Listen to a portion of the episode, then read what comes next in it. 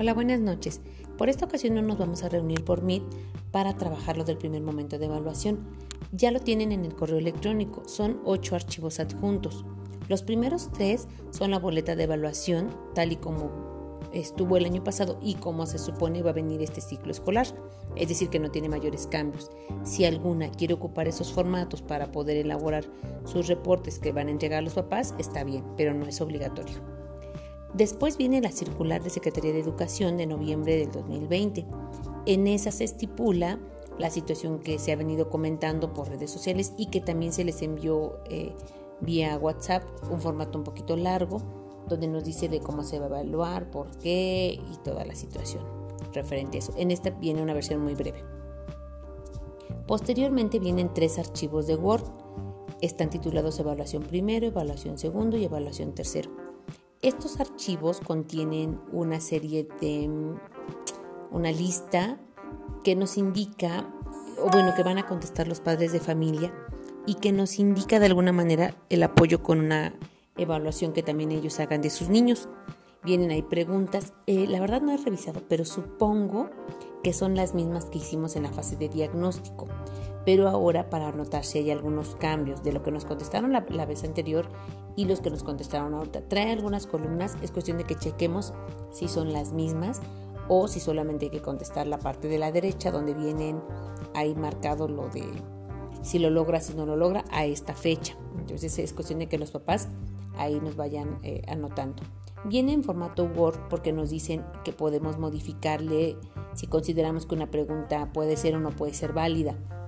Dependerá obviamente del colegiado que trabajen ustedes para que chequen si la mandamos como tal en el, en el próximo cuadernillo de actividades o si tiene alguna modificación. Solamente estaré en espera de que se revise y en pequeños grupos y me digan o me la manden si es que tiene alguna corrección. Si se va a aplicar tal cual, solamente habría que personalizarla, ponerle Jardín de Niños Tomás Alba Edison y los grupos eh, para que los niños puedan anotar su grupo, su grado y su grupo dependiendo de, del formato. Y al final viene un archivo PDF que se llama evaluación. Ahí trae las orientaciones pedagógicas y criterios para la evaluación del aprendizaje para la educación preescolar, primaria y secundaria en el periodo de contingencia sanitaria. Es para los tres niveles en el estado de Puebla. A grandes rasgos vamos a mencionar en qué consiste. Ustedes lo van a poder visualizar en, esta, en este formato de PDF que tenemos de evaluación. Y parte de lo importante en la primera diapositiva vienen los tres niveles de comunicación. Se refiere a la comunicación que ustedes están teniendo con los niños. Recordemos que en nuestro caso no podemos decir que un niño no está participando o que sí está participando porque dependemos mucho del intermediario que es el padre de familia. Y a la vez también dependemos mucho de las circunstancias tanto económicas como sociales que tenga esa familia. Es decir, si tiene un, dispositivo para mandarlos las evidencias, si tiene datos, si tiene el recurso para poder estarse comunicando, etc. Si nos piden pues que tratemos de comunicarnos con la mayoría. Sin embargo, vamos a dividir a los niños en tres grupos. El primero habla de la comunicación y participación sostenida.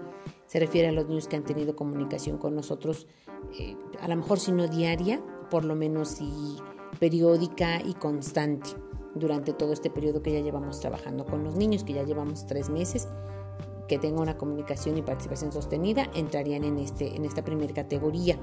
Algunos lo están asemejando con un semáforo, pues estos están en el semáforo verde, es decir, los que vamos avanzando. La siguiente es la comunicación intermitente y baja participación. A ello se refiere a los alumnos que tienen una comunicación más esporádica, eh, ya sea en nuestro grupo y donde las actividades son parciales, a lo mejor entregan dos y luego se desconectan un día que no nos manda nada y así que nos van dando otra vez, a lo mejor al otro día se vuelven a conectar. A ellos se les consideraría como, como color amarillo, alumnos que están, este, pues sí, de alguna manera en, en atención, pero todavía podemos rescatar. Y hay otro grupo que se llama comunicación inexistente, que es el grupo rojo, sin posibilidad de dar seguimiento al proceso educativo de sus estudiantes. Aquel niño que a lo mejor se conectó el primer mes y no se ha vuelto a conectar eh, los meses de septiembre octubre, que no se volvió a conectar, tal vez octubre, noviembre no se ha conectado para nada, que se comunican ustedes, que a lo mejor mandan audios, que a lo mejor le llaman y que no logran encontrar esa conexión ellos irían en una comunicación inexistente. Eh, continúan las diapositivas y nos dice entonces, bueno, que hay que tratar sobre todo de tener un buen vínculo con los alumnos y con los papás para que podamos tener el compromiso. Es necesario que tengamos ciertas evidencias necesarias para poder trabajar con estos niños y, que podamos sostener el ubicarlos o no ubicarlos en alguna situación. Recordemos que de preferencia pues hay que hacer portafolios digitales, a lo mejor generales, o tratar de contar todas estas imágenes que ya llevan bastantes de lo que los niños van tomando. Pero sobre todo que esta evaluación nos sirva para centrar la atención en el proceso de aprendizaje y para identificar los logros y dificultades que los alumnos tengan, para que tomemos decisiones pertinentes con relación a lo que debemos eh, seguir promoviendo los pequeños, en lo que tengamos que avanzar o detenernos. Eh, no solamente basarnos en la entrega de actividades o trabajos que pidamos. Mm, parte de la reflexión con, con relación a esto es que no todos los alumnos que entregan actividades quiere decir que están aprendiendo ni todos aquellos que no entregan, pues quiere decir que no aprenden. Puede darse incluso al contrario. Sí es necesario tomar en cuenta pues la participación de las actividades, pero a veces no es lo único. Si han tenido la oportunidad a lo mejor de platicar con los niños, de platicar con los papás, mm, a lo mejor por salas de Facebook, lo que van haciendo a veces ustedes, eh, a lo mejor les puede dar más herramientas para poder dar una, una buena evaluación de sus alumnos y sobre todo que la retroalimentación siempre sea asertiva y oportuna y amable para que en todo momento los padres de familia traten de apoyarnos y de entender qué es lo que buscamos en esos alumnos. De esta manera pues será más fácil encontrar las áreas de oportunidad en las que los alumnos van a, trabajar. Eh, también nos menciona pues que hay que toda la cuestión de lo que hay que valorar, en cuestión de la, ahí viene la carpeta física o digital, de evidencias, uso de herramientas, plataformas digitales, etcétera, que podemos tener nosotros. Y que partamos siempre de lo que el niño ha desarrollado. No, no un parámetro general, sino que aquel niño que a lo mejor no hablaba y que ahorita ya te habla un poco, ese niño ya avanzado. Creo que es un término que nosotros siempre hemos ocupado, que es con relación a su propio desarrollo de este niño, cómo va llegando a otro, a otro rango, cómo se ha visto crecer pese a que no estamos con ellos, lo vamos viendo con estos pequeños. Eh, también nos menciona pues, que hay que considerar las cuestiones específicas en las que nos desenvolvemos.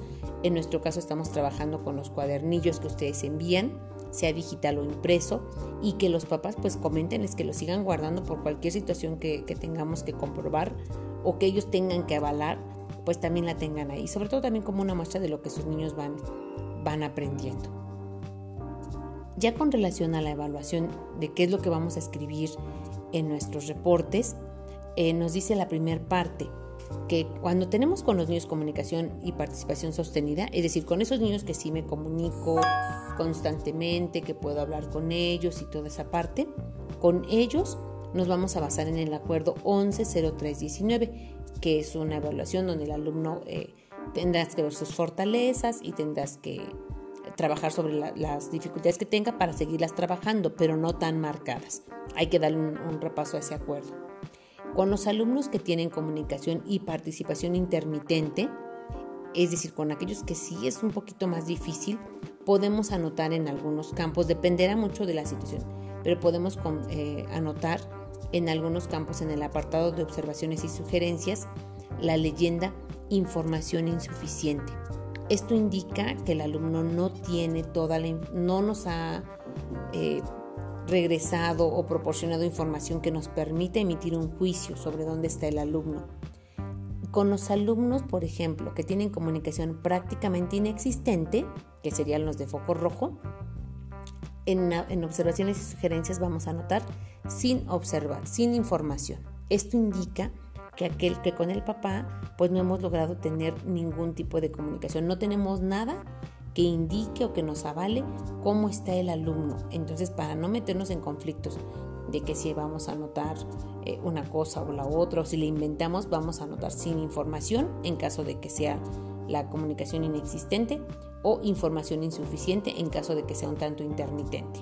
De la otra manera nos basaremos en el directamente en el acuerdo en caso de que sí el alumno esté siendo constante. Y bueno, pues nos dice ahí que la, evaluación está a cargo de la maestra de grupo o en su caso de la directora o supervisora si es que no hubiera la maestra de grupo. Este no es el caso. La entrega de reportes de evaluación se va a realizar en los periodos señalados, es decir, que sí tenemos que irle avanzando para terminar esa, esa parte. Las familias que requieren orientación específicas para favorecer el aprovechamiento de su hijo por los medios y horarios disponibles, pues vamos a, hay que tratar, yo sé que ustedes siempre lo han hecho, pero hay que tratar de que si ellos se van a comunicar, pues seamos un poquito flexibles en esa cuestión de tiempo y pues seguir trabajando con ellos. Habla de una fase de recuperación para los alumnos. Esto se refiere a que si nosotros eh, escribimos, por ejemplo, información insuficiente porque no eh, nuestro alumno no nos ha mandado todo, el papá obviamente va a decir, híjole, va a quedar eso en la boleta, ¿no? Para ellos es más, más difícil, entonces puede ser que se comuniquen con usted, ay maestra, es que no tenía yo celular, pero ahora sí ya tengo, es que sí las tengo las tareas, podemos darle la, la opción de que el alumno eh, envíe las evaluaciones, las evidencias y poder cambiar esa leyenda por una que ya corresponda a un a una valoración de cómo está el alumno. Si se puede dar, hay una fase de, recuperación justamente para eso. Pero eso no implica que vamos a desatender a los demás alumnos, vamos a seguir trabajando de manera normal. También eh, la presentación que les mandé tiene un calendario de actividades. Empieza con la descarga administrativa, que fue el 13, que ya, ya pasó. La fase de recuperación, que está marcada del 17 al 24, es decir, el día de ayer hasta la próxima semana, 24 de noviembre, y ahí es donde vamos a poder hacer que los papás, este, pues ya a lo mejor ya una vez con, la documentación validada ya puedan decir, ah, pues sí, creo que, creo que no le estoy echando ganas y podríamos dar esa fase de recuperación. La menciona de, alguna manera para que tengamos comunicación con el estudiante o, o con los padres de familia para acordar las estrategias de cómo le vamos a hacer para que ese alumno pues no se quede atrás en esta carrera del sistema educativo. Y la validación de notas asignadas es del 25 al 30 de noviembre, que es cuando ya le vamos a dar al padre de, familia el reporte de evaluación. Se tiene que hacer llegar a cada papá de manera particular, de manera independiente, sea por correo o por WhatsApp, y él que les anote recibido, enterado, alguna situación que avale que ustedes están cumpliendo con esa, con esa fase que viene marcada incluso en el calendario escolar y sobre todo pues que ustedes también puedan tener claro a quién ya le entregaron y quién, con quién sí están teniendo comunicación para que ya la fase de recuperación solamente ustedes la pueden pueden llamar a los papás y avisarles casi casi de papá en su boleta va a quedar esto se le avisa si el papá dice ah pues sí maestra no hay problema bueno pues ya será cuestión de si insisto si él comenta que pues va a tratar de echarle ganas que tiene teléfono que ya consiguió quién quién ayude etcétera etcétera entonces ya podrán manejarlo de esa manera y la captura de los reportes en CICEP está programada del 25 de noviembre hasta el 20 de diciembre. Entonces tenemos bastante tiempecito. Nos comenta la maestra pues que normalmente del 25 26 siempre hay muchos problemas con la plataforma que esperemos este, uno o dos días para poder capturar ahora sí las evaluaciones de observaciones y las recomendaciones emitidas. Y bueno, pues a grandes rasgos esto es lo que se comentó en la reunión que tuvimos el día de hoy. Eh, y que insisto no, no, la he querido reproducir de la misma manera porque pues en las diapositivas está bastante claro entonces solamente es cuestión eh, de escuchar el audio a lo mejor les permite un poquito más en lo que estamos haciendo otras actividades poder escucharlo con calma y poder atender estas situaciones cualquier duda pues estaré a su disposición para que puedan preguntar y yo a la vez también preguntar con ellos si hay alguna situación específica. Yo sé que la mayoría de nuestros pequeños pues están respondiendo al trabajo y que a lo mejor si hay, hay cuestiones en las que no, bueno pues hablarlo con los papás para que podamos trabajar. Eh, nos, también nos recomienda la maestra que en caso de que ustedes quieran tener una pues alguna entrevista por así decirlo con los papás para entregar el reporte para explicar, para felicitarlo, para cualquier cosa eh, de ese tipo, podemos citarlos en la escuela. Que de preferencia citemos a lo mejor por horas, uno por uno, para que ustedes puedan hablar con ellos. Será una decisión personal o por colegiado en caso de que ustedes así lo decidan. Y pues ya me notifican para que yo también esté yo eh, sabedora e incluso pues pueda yo asistir a lo mejor con ustedes para poder hacer este tipo de actividades con, con los papás, y que a lo mejor nos lleven a los hermanos, pero sí con los papás para que ustedes tengan ese contacto. Obviamente sería bajo todos los lineamientos que ya conocemos para evitar la propagación del, del COVID o que vayamos a, a tener alguna situación eh, desafortunada, ¿no? Entonces, eh, sí se puede, bajo la, todas las medidas que tengamos que tener, creo que nos ha funcionado. Las mamás, la verdad es que cuando han ido, han respetado mucho la situación. Y bueno, ustedes decidirán en caso de que hagamos algo por el estilo, pues ya lo comentamos para que lo comentemos, lo, lo platiquemos y lo acordemos a lo mejor en el grupo de WhatsApp. Y bueno, pues eso ha sido eh, todo en la, en la, información que tuvimos hoy. Recuerden que el día viernes tenemos eh, nuestra sesión de CAPEP donde todos tenemos que asistir. Es, empieza a las 9, estamos citados a 8.50. Ya les mandé el enlace. Y ya nada más Bertis, que es la única compañera que está con una alumna específica, si nos piden que tenga listo una parte de presentación, porque ellas son directamente las que van a hablar. Las demás a lo mejor solamente estaremos de, eh, de escucha. En el chat vamos a anotar nuestro nombre, Jardín de Niño, Jardín de Niños Tomás Alba Edison, punto, en nuestro nombre presente, para que la maestra vaya tomando la asistencia de esa manera y no la esté preguntando uno por uno. Y bueno, pues entonces hasta aquí sería la información de este día. Les agradezco muchísimo, que tengan muy buen descanso, un abrazo para sus familias y cuídense mucho que las extrañamos y pues esperemos que cuando nos veamos podamos vernos todas de, de una forma segura y sana. Hasta luego y buena tarde. Bye.